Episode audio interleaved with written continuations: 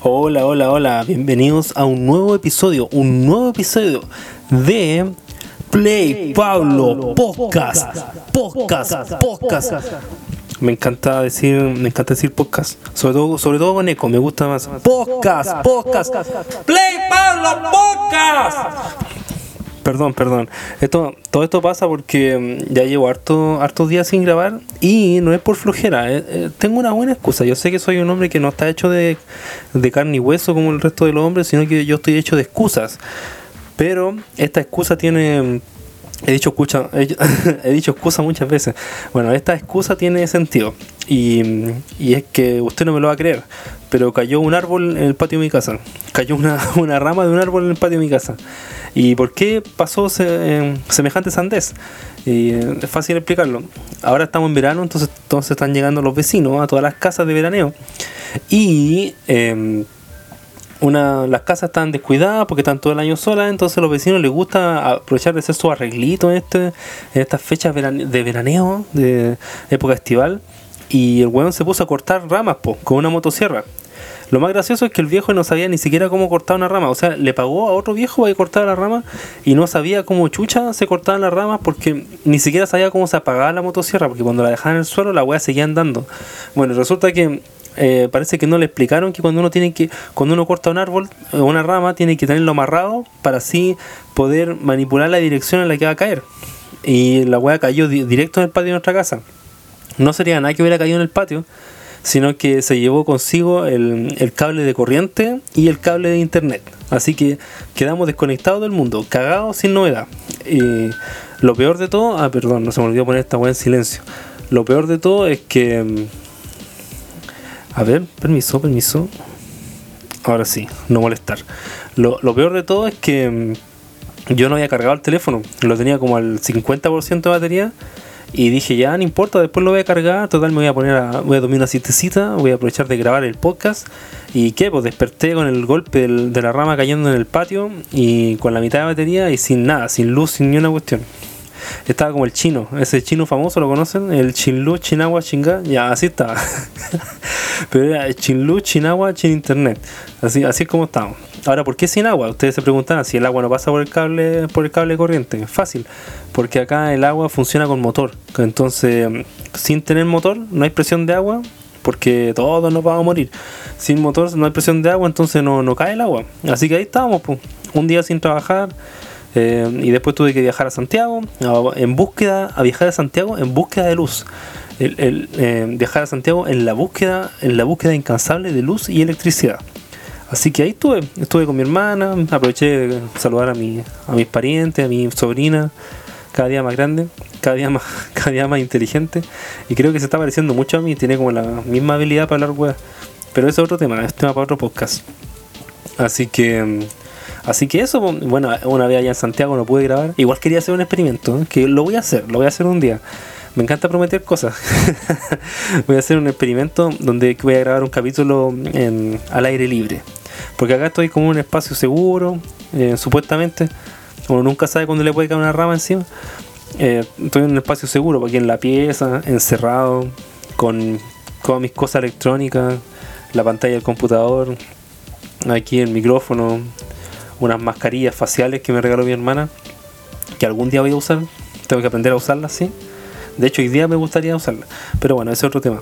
Eh, entonces estoy en un lugar seguro donde yo puedo hablar tranquilamente y estoy seguro que se va a escuchar más o menos claro. Más o menos claro. Entonces me gustaría grabar un, grabar un podcast eh, al aire libre, en la playa quizás, con todo el ruido, con todas las interrupciones, todas las cosas extrañas que puedan pasar en la playa. Sería así como muy, muy divertido. Traté de hacerlo una vez, grabé así un cortito con, con unos audífonos Bluetooth, pero pescaban demasiado ruido, entonces no se escuchaba nada. Es que lo mejor es como ponerse el teléfono en la carita, pero eso es lo mismo que decir, eh, eso es lo mismo que ir a donde uno, a donde uno flight y regalarle tu teléfono. Así que sale más fácil eso, así decirle, mira, toma, te lo regalo, aquí está, formateado de fábrica. Esta, aquí tengo una carcasa también y unos audífonos para que, para que hagan juego. Ah, y me quedan 5 lucas en la billetera, así te compras un, una cachantún con un completo. Bueno, eh, y eso, así que, ¿cómo han estado ustedes? Espero que, espero que estén bien, espero que estén bien en sus casas, que no les haya caído una rama en la cabeza. y tampoco un piano. Yo, por, por mi parte, estoy bien. Eh, un fin de semana bien movido, igual he hecho hartas cosas. Eh, no, he hecho nada importante en realidad, ha sido como eh, pasear, ir a la playa, lo que siempre hago. Ir a mojarme las patitas en la playa, ahí juntarme con, con, unos amigos. Entonces, bueno, y también algo divertido que nunca me había pasado en mis 29 años de vida es que encontré un colchón bañándose en la playa. Había visto todo tipo de especies bañándose en la playa, pero nunca un colchón. Y yo dije, ah, un colchón, eh, voy a hacer mi obra, mi obra solidaria por el planeta y voy a ir y voy a sacar ese colchón de la playa y lo voy a dejar más pegadito a la arena para que no contamine el mar. y mala idea, porque llegué, agarré el, llegué así todo envalentonado. Eh, había gente mirando y todo, fue muy divertido. Habían mujeres, niñas, niños, eh, hombres adultos, eh, hombres, maduros y, de todo, mirando, mirando el espectáculo. Así que fui, eh, me acerqué, me acerqué, miré fijamente al colchón, traté de agarrarlo con mis manos y me dieron, me dio un tirón súper fuerte en ambos antebrazos, en, en ambas manos el colchón pesaba como 500 kilos. así, se, así se sentía. No sé cuánto habrá pesado, pero se sentía como que pesaba 500 kilos la wea. Porque un colchón de por sí no es muy liviano y la otra cosa es que estaba lleno de agua. estaba lleno de agua porque ah, claramente llevaba harto rato, harto rato bañándose. Yo creo que estaba de la mañana para aprovechar el día y, y no, era imposible, era imposible sacarle el colchón una persona. O una persona con un físico más o menos normal como yo con un leve sobrepeso. Eh, alguien quizás que sea muy fitness, que sea muy musculoso, quizás mi amigo Cristo hubiera podido con, una, con un solo brazo, pero yo traté, traté y oh, oh. Bueno, y queda en ridículo, queda en ridículo. Es lo mismo que cuando uno trata de abrir una ventana en la, en la micro, cuando uno trata de abrir una ventana cuando hace mucho calor y no podí, queda en ridículo, así, tal cual. Así, pero con un colchón en la playa. Esa es como la versión de Cartagena. Me acuerdo que una vez quise abrir una ventana en el, en una micro, iba con una, iba con una, con, una amiga que había salido y dije, si le dije, pues de hecho, de hecho me adelanté a lo hecho, le dije, mira, uno siempre queda en ridículo cuando quiere abrir una ventana. Y cachai que me paré, ah, cachai, dije, cachai, ya me estoy poniendo, me estoy poniendo cómodo. Y me paré, y agarré, el, agarré la ventana con toda mi fuerza y la tiré, y la tiré, pues, y la pude mover. Ay, me sentí bien, me sentí alegre. Bueno, ese es un, un caso aparte. Eso es un, un comentario aparte. Y bueno, espero que eh, todos ustedes se encuentren muy bien, eh, que hayan descansado este fin de semana, lo hayan pasado genial hayan podido hayan podido ver a sus familiares como siempre digo siempre les recomiendo eh, los que puedan los que puedan darse el lujo vayan después del trabajo den, dense una vueltecita, aunque no estén de vacaciones, porque el solo hecho de caminar en estas fechas, en las fechas de verano, es distinto a salir a caminar en invierno.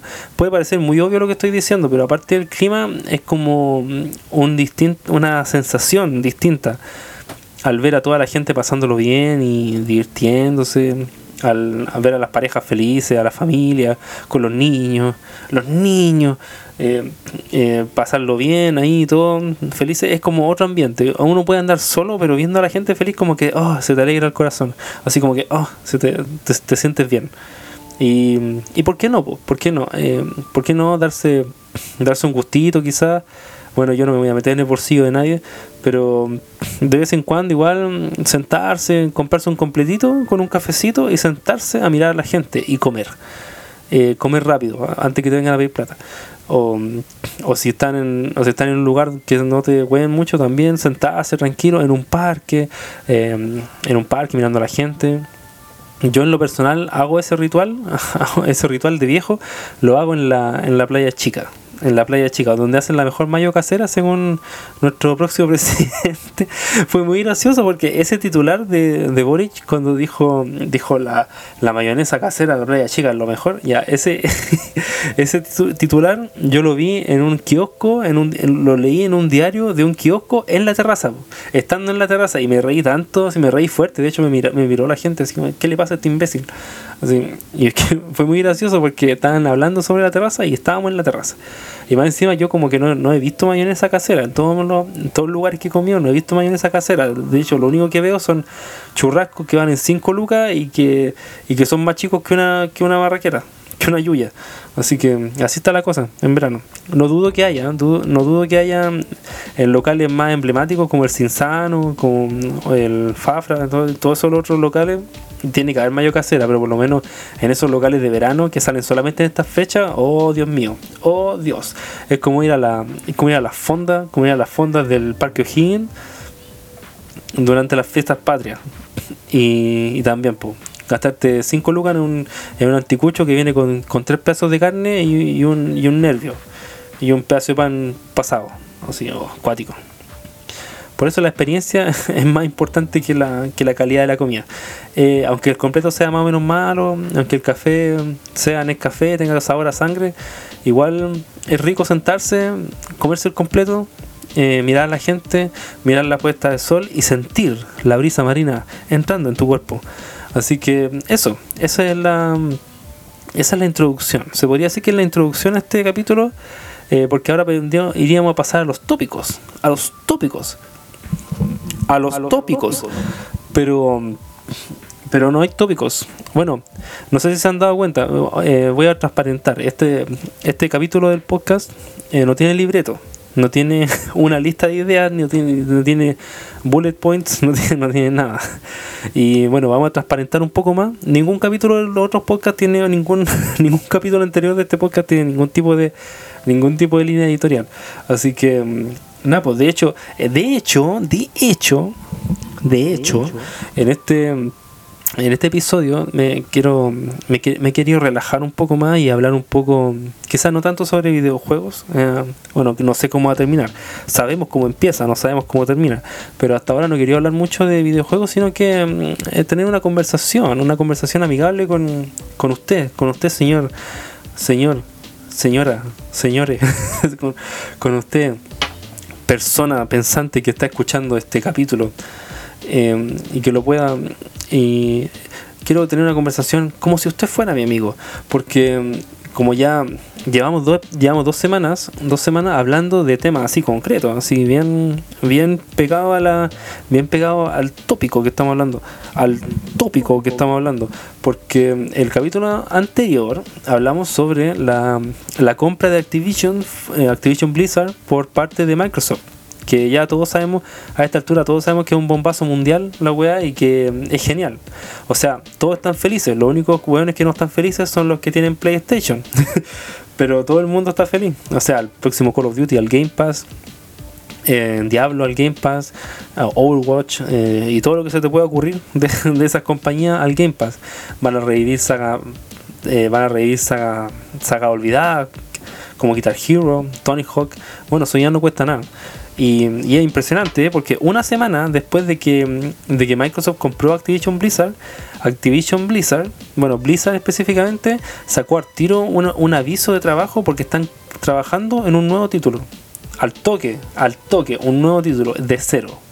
Un título de supervivencia que todavía no tiene nombre y estaban pidiendo artistas.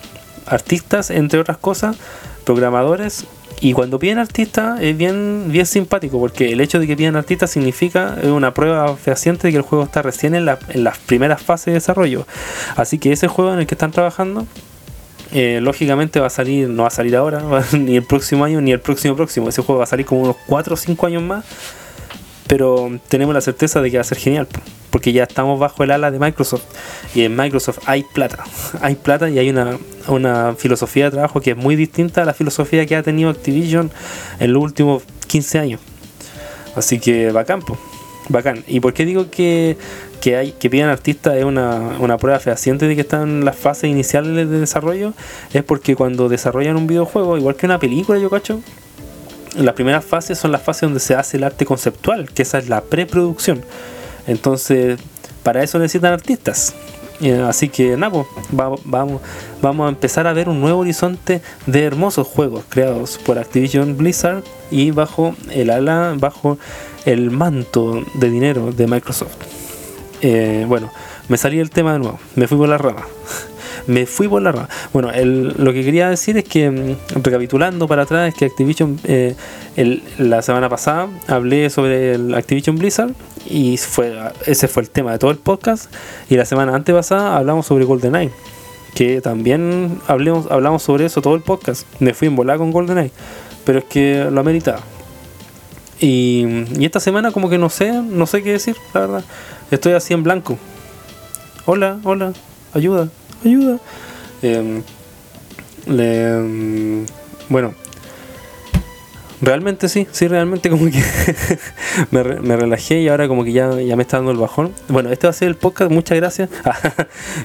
el, capítulo, el capítulo más corto, 15 minutos. Bueno, por mi parte yo quería, quería contar que el tiempo que estuve con, con mi hermana, con mi sobrina, con aprovechamos de jugar, de jugar un rato Nintendo Wii.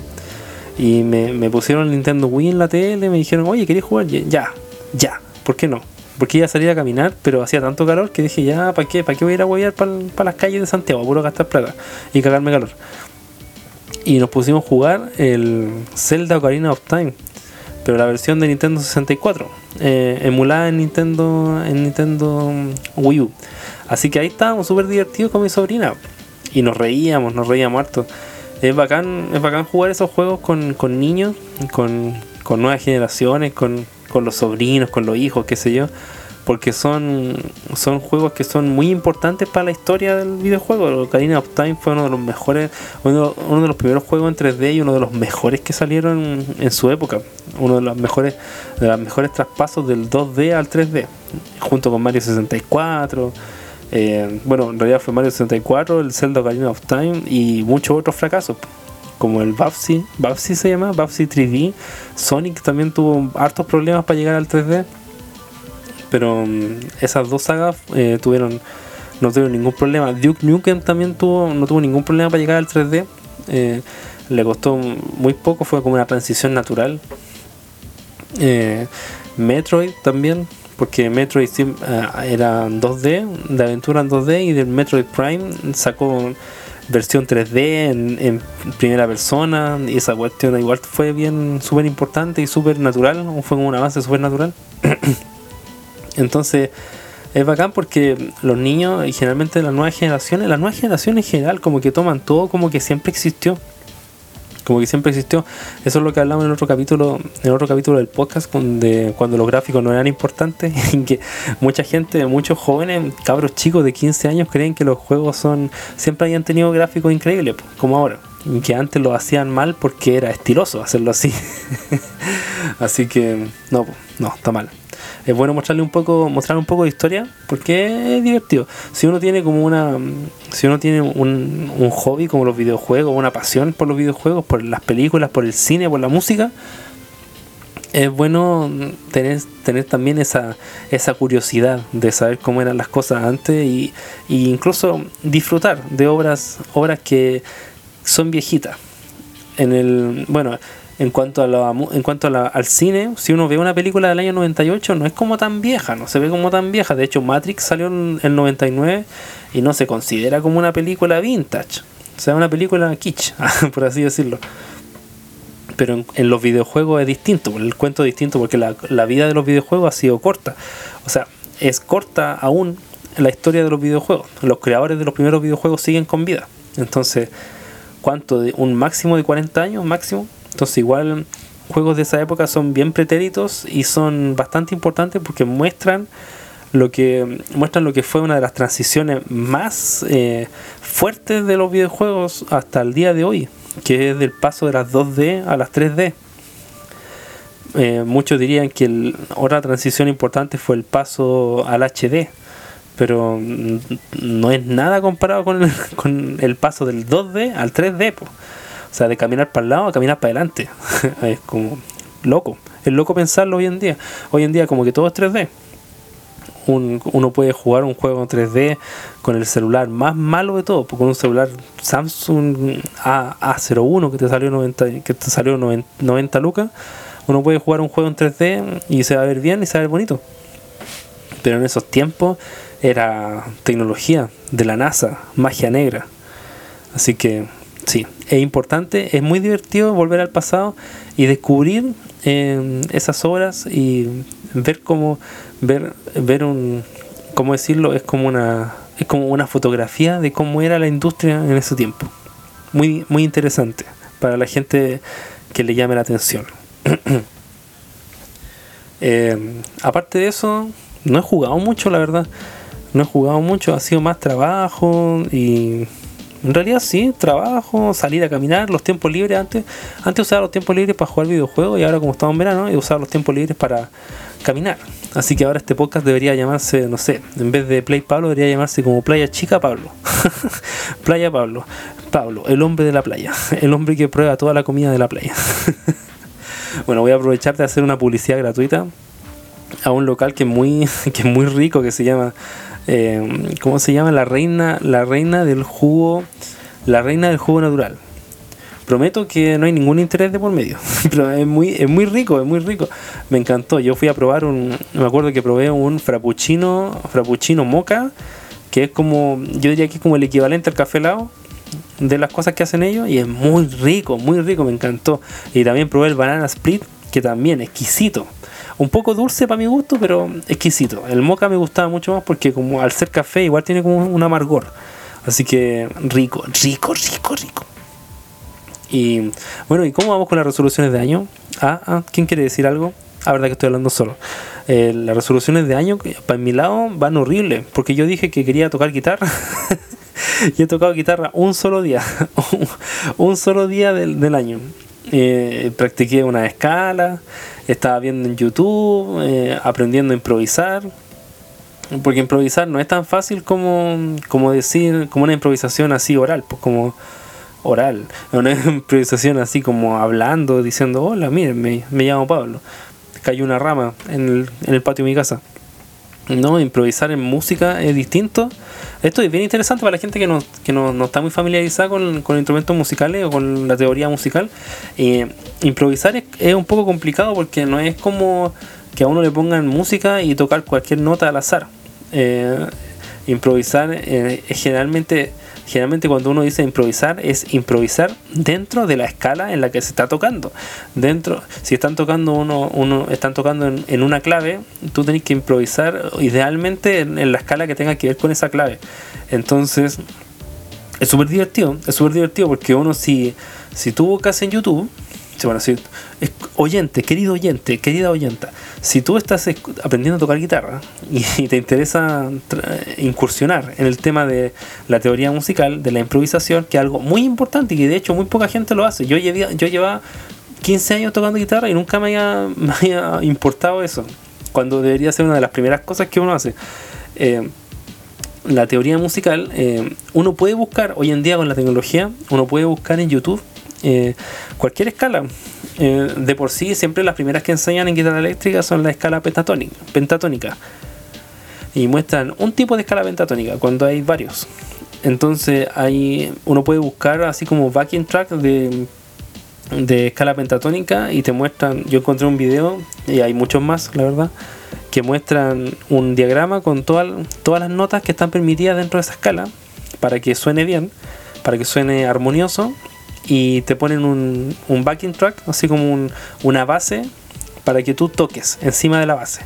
Y puedes tocar lo que quieras, pero usando solamente las notas de la escala. Y te vas a dar cuenta, querido oyente, te vas a, te vas a dar cuenta que puedes tocar cualquiera de esas notas en cualquier orden y va a sonar armonioso. Es magia, es magia negra. Es como es matemática, como dicen, la música es matemática. Entonces, uno toca, puede tocar lo que quiera, dentro de esa escala y va a sonar bien. Ahora, lo que se recomienda cuando uno empieza a hacer esas cosas es que uno toque la escala en el mismo orden que sale, así como tu, tu, tu, tu, tu, tu, tu, tu, tu, tu, así, la escala de arriba a abajo, desde la nota más grave hasta la más aguda, después de vuelta, después de ida, vuelta, ida y vuelta, en el mismo ritmo, tratando de seguir el mismo ritmo del, de la base, del backing track.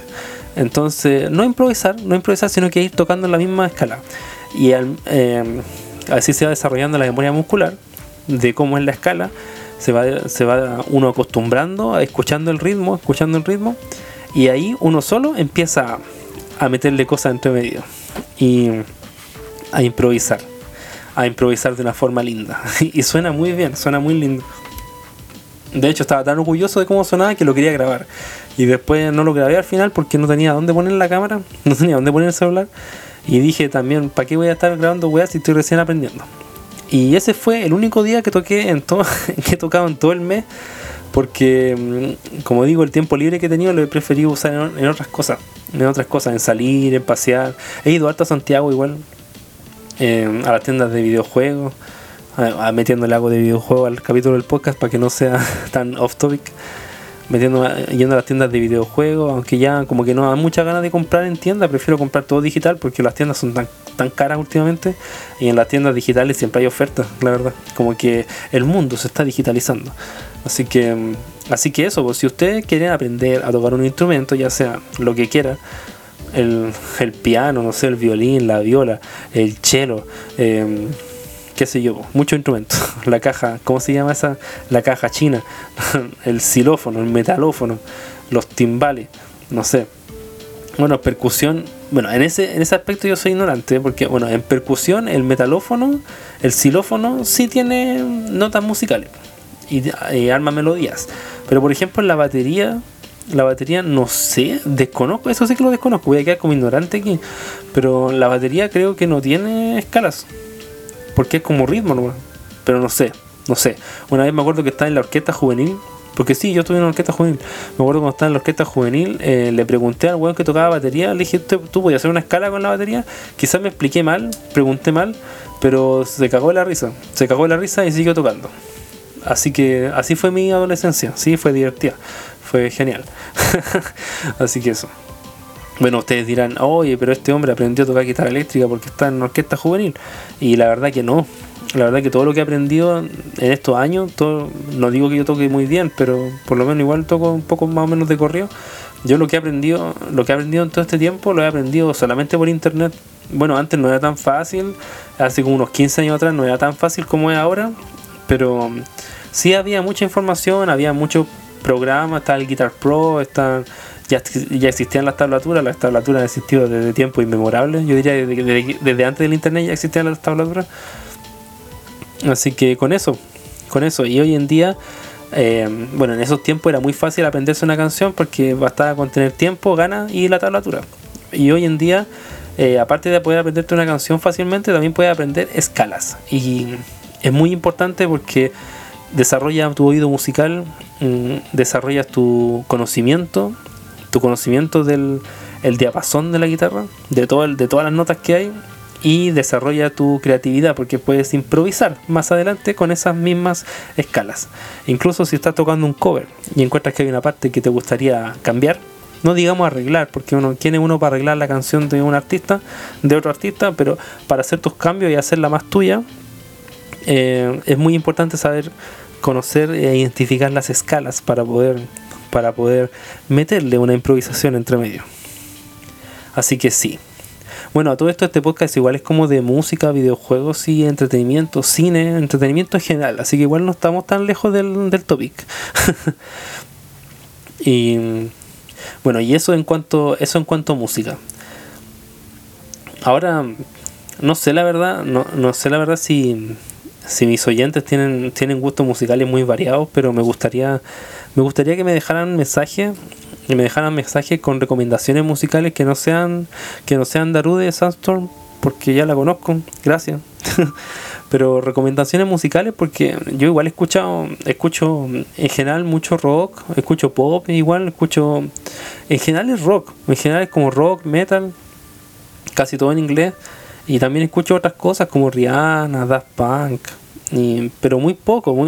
las cosas que no son rock, que no son metal, igual son poquito. Entonces igual como que me gustaría ampliar un poco mis conocimientos, mis horizontes musicales y como que en los últimos meses me he quedado muy enfrascado en lo mismo. Y ya me estoy empezando a aburrir. De hecho quiero crear otra playlist, pero no sé qué tipo de música dedicarle. Entonces me gustaría a todas las personas que están oyendo que manden un mensaje uy, no, no he dicho mis redes. Pues, bueno, ahora voy a aprovechar de decir mis redes. Cuando estamos en el minuto 29. Eh, ustedes pueden contactarme en playpablo.podcast en Instagram. playpablo.podcast. Playpablo punto podcast en, en Instagram entonces ustedes pueden pueden contactarme ahí mandar un mensaje y me encantaría me encantaría mucho de verdad me encantaría recibir eh, propuestas musicales me encantaría recibir eh, playlists ojalá playlists, eh, recomendaciones de todo tipo, ya sea de cine, música, de videojuegos. Porque así yo los puedo escuchar, eh, los puedo probar y puedo hablar sobre eso. Así que me, encantaría que recibir todo tipo de recomendaciones que quisieran darme. Y también eh, voy a aprovechar de dar mi, mi Instagram personal. Porque eh, tenemos playpablo.podcast, que es el Instagram de este podcast, y su humilde locutor, eh, CoolCharlie619. CoolCharlie619. Sí, ese, ese es mi, mi, Instagram. Me gusta porque las dos palabras parten con C. CoolCharlie. como, como cool. Es cool y es Charlie. Así que sí, eso. Sí, se supone que uno siempre tiene que dar. Yo la otra, la otra vez había, había visto un video sobre recomendaciones para hacer un buen podcast y decía que uno tenía que dar su hashtag, no, su perfil, tenía que dar su perfil y sus redes tres veces. Al principio, al medio y al final. Eh, y yo a veces lo hago al final y otras veces no lo hago nunca. o, a veces, lo hago solamente al principio. Y sí, pues bien importante, a mí siempre se me olvida. Como que prendo el micrófono, empiezo a hablar y aquí estoy, pues, aquí estoy hablando. y y los días pasan volando. Aquí estoy hablando. Bueno, eso fue un, esa fue una, referencia a Bioshock. Eh, Bioshock está en oferta por si acaso en, en la en la Xbox, ¿cómo se llama? La Microsoft Store, creo que se llama. la tienda de Xbox, ahí está. Está en oferta a 7000 y tanto. Bioshock 1. El primer Bioshock no remasterizado, el original de Xbox 360 que se puede reproducir en una Xbox One, en una Xbox Series. Así que para los nostálgicos, ahí está. Ah, ¿Le ha pasado a usted? Por ejemplo, ahora me acordé. Bueno, ese respiro no fue porque está, no fue porque me pase algo, no tengo COVID. Lo que pasa es que me estoy quedando sin aire. Eso me pasa por hablar muy rápido. Y no tengo ningún vaso de agua aquí. Lo único que tengo es un vaso de alcohol gel. Y tengo un pisco sour también, que me gustaría tomármelo, pero un pisco sour que compré, al final no me lo tomé pero mi mamá lo agarró y dijo, esto serviría para el cumpleaños de tu hermana. Y yo dije, puta la wea. Así que ahí está, guardadito. Cualquier día me lo voy a tomar. Tengo como ganas de, de grabar ebrio. Bueno, aunque igual las weas salen solas, no necesito estar curado. La última vez que me curé me pegué en la lavadora. No sé si, no sé si lo conté en el podcast. La última vez que me curé me quedé dormido en la puerta del... Fue para año nuevo. Me quedé dormido en la puerta del baño porque me pareció muy buena idea en ese momento. Era como... En ese momento como que vi el suelo entre el baño y, el, y la cocina y dije, uy, qué divertido sería dormir en dos partes al mismo tiempo. y viví para contarlo.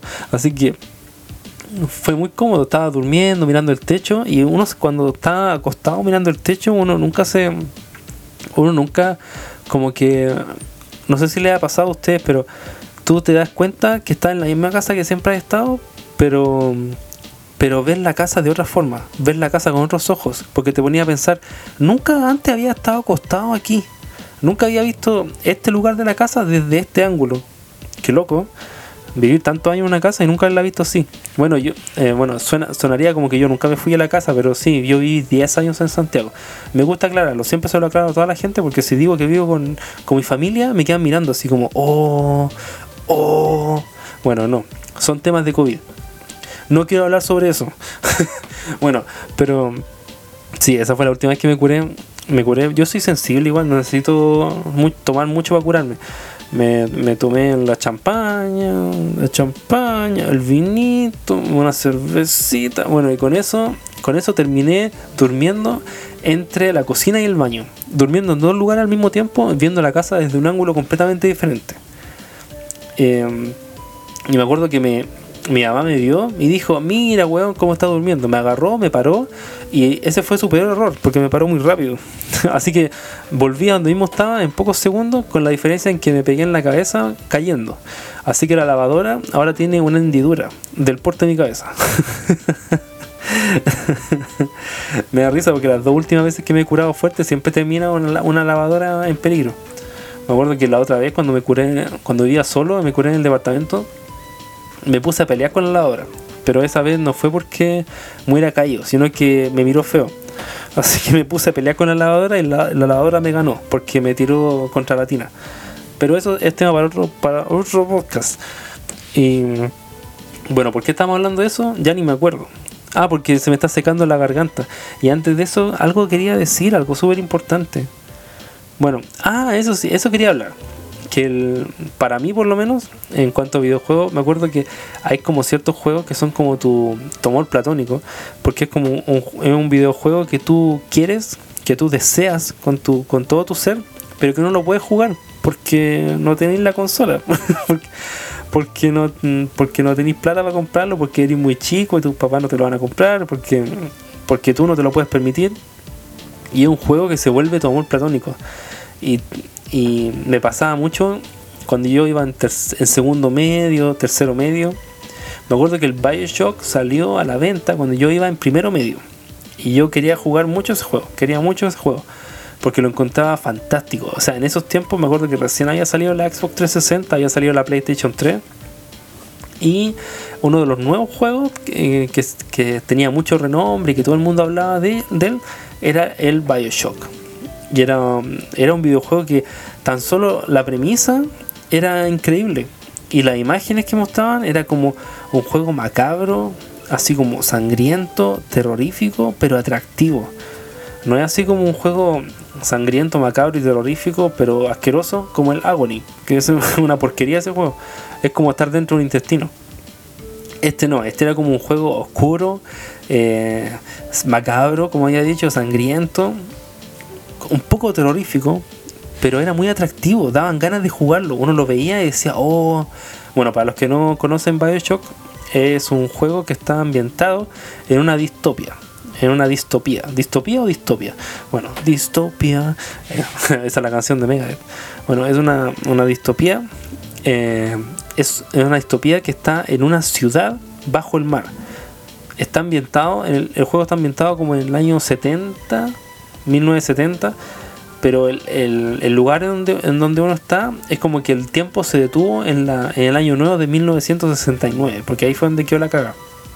Entonces, era una ciudad que se creó bajo el océano, bajo el mar, una ciudad bajo el mar, es una ciudad bajo el mar, donde la gente vivía bajo el mar y donde existían pasillos que conectaban los distintos distritos y estaban en el océano y uno veía las ballenas y todo y era todo, estaba todo bajo el mar. ¿No les parece loco? ¿No encuentran que es loco? Es loco. Bajo, el mar. Era, eh, increíble. Y más encima, en, esos tiempos, de recién estaba, recién había salido el, Unreal Engine 3. Ahora estamos en el 5, ¿ya? El Unreal Engine 3. y el, agua estaba representada de una forma muy bacán, así como increíble. Los gráficos eran muy buenos. Eh, los gráficos del agua, porque lo que más había en ese juego era agua, eran excelentes. Y los enemigos eran todos deformes porque eh, la idea de esa ciudad, que era una ciudad donde todos los científicos podían experimentar con lo que quisieran, como donde todo, todo el mundo podía hacer lo que quisiera sin estar limitado por, por opciones políticas o opciones de religión ni nada. Entonces habían creado drogas para poder aumentar las capacidades físicas de las personas. Por ejemplo, habían drogas para poder usar fuego, para poder tirar poderes, tirar electricidad con las manos, fuego, distintas habilidades y la gente se empezó a volver loca porque se empezaron a hacer adictos a esa droga y así fue como se todo se pudrió. Entonces hay mucha gente que está loca y todos son como deformes porque todos tienen así como los efectos adversos de las drogas. Y uno y el protagonista va volando en un avión, va volando en un avión y el avión se cae en mitad del océano y justo llega a un faro.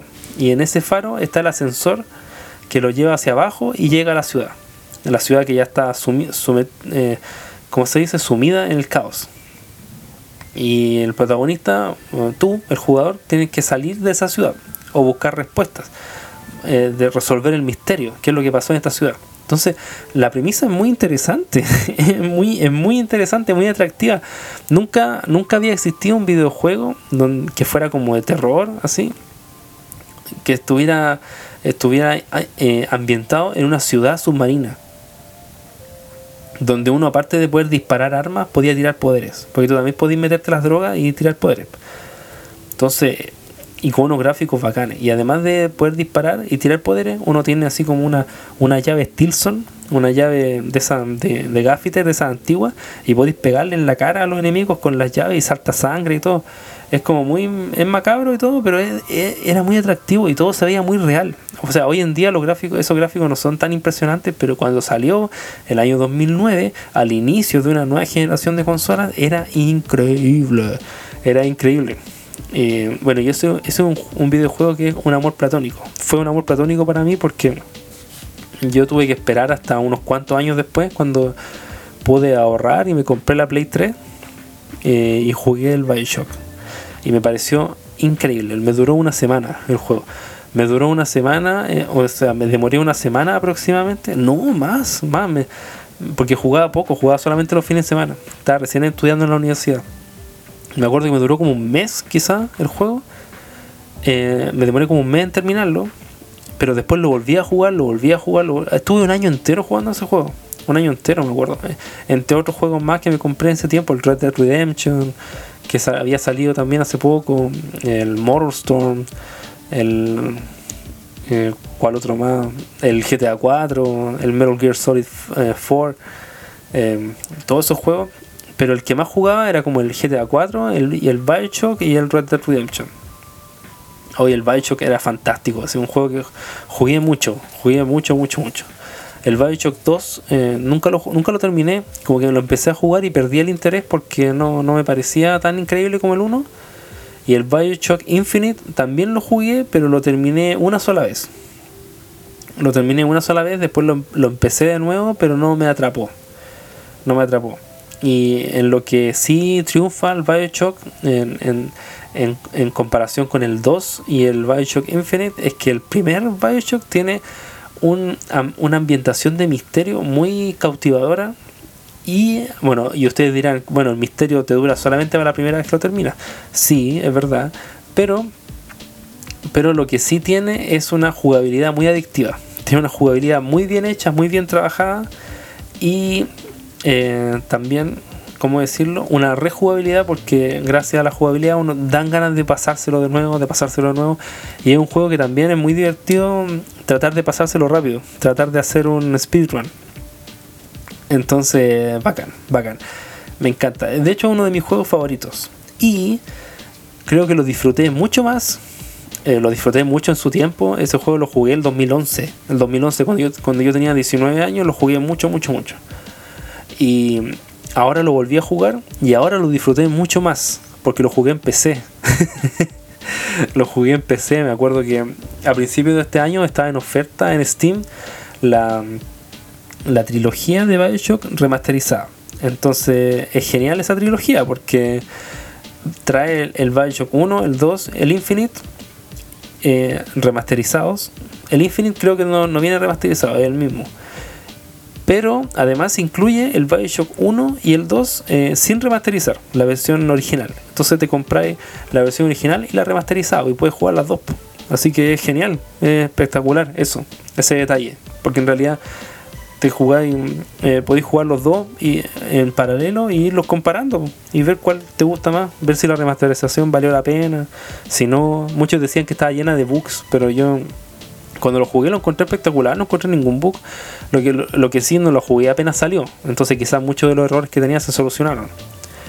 Y bueno, y ustedes dirán, ¿por qué? Ah, seguramente está diciendo eso solamente para quebrarse que lo juega en PC, hoy por los gráficos, los gráficos. No, no, realmente no, no, es por los gráficos. Eso sí que en PC lo bueno es que tiene el FOV slider, que es cuando uno puede, uno puede regular a gusto cuánto es el campo visual que puede tener. Y en los videojuegos de tiros es muy bacán tener un campo visual amplio, porque la vista de un ser humano es amplia. ¿Cachai? Eh, generalmente en consolas siempre los videojuegos, bueno, al menos hasta la última generación, porque ahora igual se ha, se ha ido arreglando eso, que siempre en los videojuegos de tiros, sobre todo, sobre todo en el Bioshock me acuerdo, el campo de visión era muy reducido. Muy, muy reducido. ¿Qué significa eso? Unos 75 grados, 80 grados de visión, de del cono de visión que tiene, que tiene uno en el juego, era muy reducido. Entonces eso, ¿qué pasaba con eso? Que te mareabas te, marea tener tan, poca, tan poco campo visual que tú no puedes ver a los enemigos cuando se te acercan por los lados, que no puedes tener una visión tan amplia con todo lo que eso conlleva, entonces es más incómodo jugarlo. ¿Y por qué lo hacen así? ¿Por qué hacen un campo de visión tan reducido? Eh, básicamente porque así tienen la consola tiene que procesar menos cosas, porque mientras menos cosas salgan en pantalla, menos cosas tiene que procesar la tarjeta gráfica y todo lo que todo lo que lleva el juego. Entonces, casi siempre los videojuegos que salen en consola, en, comparación con la versión de computador, siempre venían con un campo de visión fijo que no se puede, no se puede regular. Oye, esta es la hora que me empiezan a salir gallitos, porque ya me estoy secando. Bueno, y el Pico Sour sigue cerrado.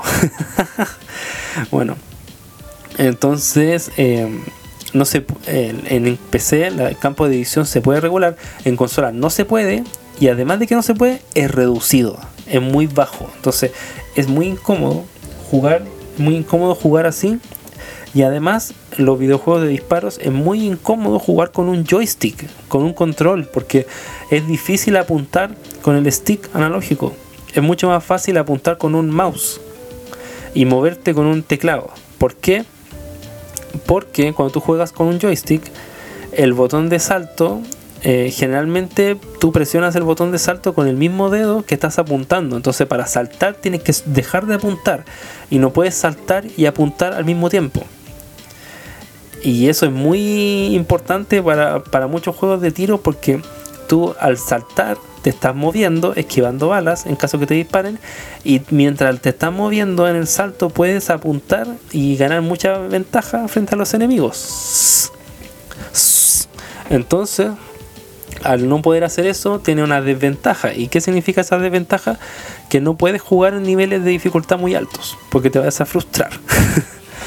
Entonces es recomendable jugar en normal, en fácil. En difícil ya te empiezan, cuando uno juega en difícil ya necesitas empezar a desarrollar nuevas técnicas como esa para poder sobrellevar todo el desafío del juego. Y eso es muy difícil con un control. Eh, en teclado mucho más fácil porque uno salta con el botón espacio y eso lo hace con la mano izquierda, mientras que con la mano derecha exclusivamente apunta y dispara. Entonces mucho mejor. Ahora si tiene un mouse con botón, un, mouse hecho para jugar videojuegos que tenga botones extra, mejor aún porque puede asignar otras acciones al mouse y así tiene mejor distribuido la cantidad de cosas que tiene que hacer con cada mano. Así que va campo bacán. Y por ese motivo disfruté el Bioshock mucho más en PC, porque era mucho más fácil cambiar desde arma a plásmido. Los plásmidos son los poderes que uno tira con la otra mano. Entonces cambiar de arma a plásmido mucho más fácil porque están con los botones numéricos lo hace. Eh, es mucho más fácil apuntar, mucho más fácil saltar y disparar, poder esquivar las balas y por eso uno puede jugar en, niveles más difíciles y así puede tener un desafío mayor y divertirse más. Entonces, bacán. Muy buen juego, eh, muy buen juego, atemporal, eh, prácticamente atemporal. Han pasado ya cuántos años, como 15 años desde que salió el Bioshock y se sigue hablando de él, sigue siendo recordado con mucho cariño tenía sus errores, claramente. Habían zonas del juego que igual eran aburridas, partes que eran latosas, pero que son pequeños defectos en comparación con todas las grandes virtudes que tiene. Y siempre a ser recordado con cariño por este servidor Play Pablo. De hecho, me, gustaría volver a jugarlo. es muy divertido. Si tuviera un canal de Twitch, ah, sí, lo tengo. Pero si me metiera mucho a Twitch, eh, lo transmitiría. es muy divertido. Eh, otro juego que se disfruta mucho también así, el Doom Eternal. Recomiendo el Doom Eternal. Si usted no ha jugado Doom Eternal, jueguelo. Eh, lamentablemente, eh, jugarlo en consola no va a ser lo mismo que jugarlo en PC. No solamente por los gráficos, sino que porque por lo que ya expliqué del teclado y el ratón. Y lamentablemente la versión de Nintendo Switch, es que yo tengo, tengo sentido, sentimiento encontrado con la versión de Nintendo Switch. Porque es inferior gráficamente, puta, es, muy inferior, es muy inferior gráficamente, o sea, parece que estuviéramos jugando un juego así de plasticina en comparación con, cualquier otra versión. Pero, pero todos sabemos que el fuerte de Nintendo Switch es que es una consola portátil, o sea, una consola híbrida que tiene su lado portátil y poder jugar Doom Eternal en un auto, en un bus, eh, en cualquier lugar que no sea tu casa, en el baño, eh, en vez de estar conectado a una tele, es fantástico. los controles son muy difíciles, por lo que expliqué. Es muy difícil jugar, además que el juego igual, bueno, el juego corre con un buen frame rate, o sea, tiene 30 imágenes por segundo, pero son 30 imágenes fijas, ¿sí? rocosas.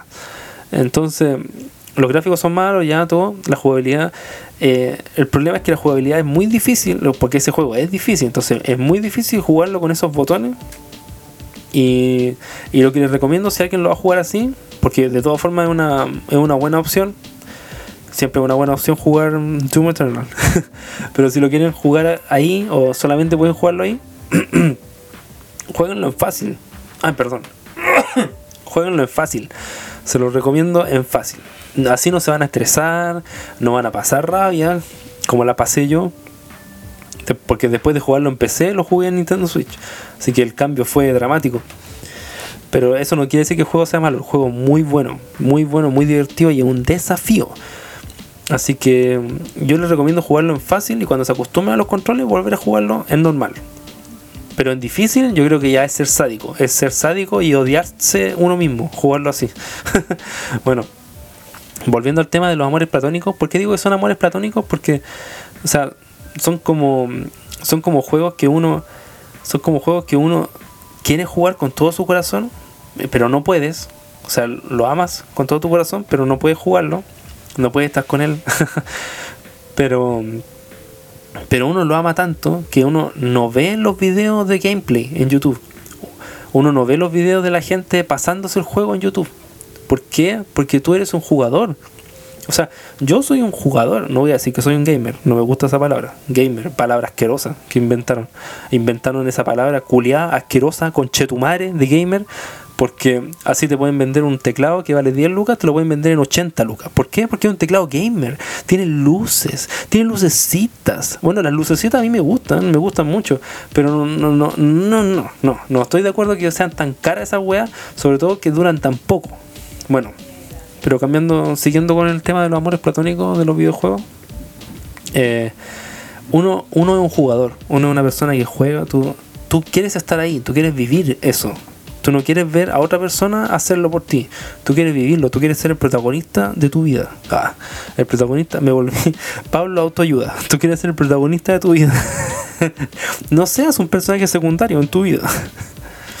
Por favor, sígueme. sígueme para más consejos. Bueno, tú, tú quieres ser el protagonista de esa historia. Tú quieres ser el que esté haciendo eso. A mí me pasó con el Bioshock, me pasó con el God of War 3, me pasó con el Uncharted, me pasó con con tantos otros. El Red Dead Redemption, claramente, también el GTA 4. Grandes juegos, muchos juegos grandísimos que salieron muy juntitos, todos. Si el año 2007, 2008 fueron grandes, grandes años. Gears of War también, claramente, Gears of War 2. Eh, pero bueno, ¿cuál es el tema del amor platónico? Porque uno dice, porque yo me acuerdo cuando estaba en el liceo, muchas, muchos cabros, muchos hueones eh, querían jugar el God of War 3. Y yo me acuerdo que cuando estábamos en sala de computación, se ponían a ver videos en YouTube de cómo era el juego, de gente, de gente jugándolo y pasándoselo. Y viendo, vieron el video de cómo terminaba, vieron el final, vieron, vieron el final, vieron el final, sin ni siquiera, sin ni siquiera haberlo jugado. Conche tu madre, ¿cómo? ¿Por qué? Eh, ¿cómo, cómo, cómo llegáis a eso? ¿Por qué tu cabeza quiere llega, toma esa decisión a huevonada de decir, hoy quiero ver el final. quiero ver en qué termina. Y todo diciendo, ¡ay, cabro! ¡Cabro, vengan a ver el final! Tengo el final del, del, del God of War 3. Y yo los miré así, yo me acuerdo ese día, me acuerdo. Yo los miré y dije, oh, concha tu madre. Y seguí haciendo lo mío. Porque, ¿saben por qué? Porque uno quiere ser el protagonista de su historia, uno quiere, uno quiere ser el que juegue, no, no quiero ver un weón de YouTube. Está bien, está bien meterse a YouTube y ver cómo es el juego. Ya, verlo. Bueno, ya no, porque ahora está en Game Pass, uno no puede jugar los tiros. Pero en esos tiempos estaba bien meterse a YouTube y ver así como decir, ah, ya, es así más o menos, ya, bacán. Pero, pero después ya no, ya, o sea, a lo que voy es que uno no quiere, uno, uno le tiene cariño a los juegos. Uno dice, este juego me encanta, no lo puedo tener ahora, pero lo voy a tener. No lo puedo jugar ahora, pero lo voy a jugar en el futuro. Y tarde o temprano lo voy a jugar. Y no voy a ver ningún video de la historia porque la historia la voy a hacer yo. Porque la historia la quiero vivir yo en ese momento. Cuando termine la cinemática, yo quiero ser, yo quiero ser el weón que tiene el control en la mano y va a seguir con la aventura, porque yo lo estoy jugando. No quiero ver un video de un concha tu madre que lo está jugando en, Finlandia, en, Zimbabue. Y ahí se diferencia un, jugador con, un, con un, un weón cualquiera. Porque un weón cualquiera lo que quiere lo único que quiere es ver el final del juego para después ir donde su amigo y decirle, oye, yo sé en que termina el juego War 3, ya lo vi en YouTube, oye, en YouTube está el juego, vengan a verlo.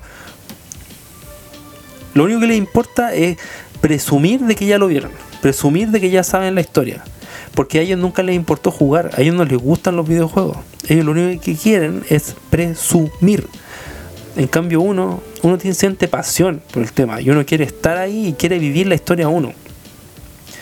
Y eso me pasó con muchos juegos, me pasó con el Bioshock, como había, dicho, como había dicho, con el Red Dead Redemption, con el GTA 4, con Gears of War, con montones de juegos, con Left 4 Dead, que yo quise estar ahí.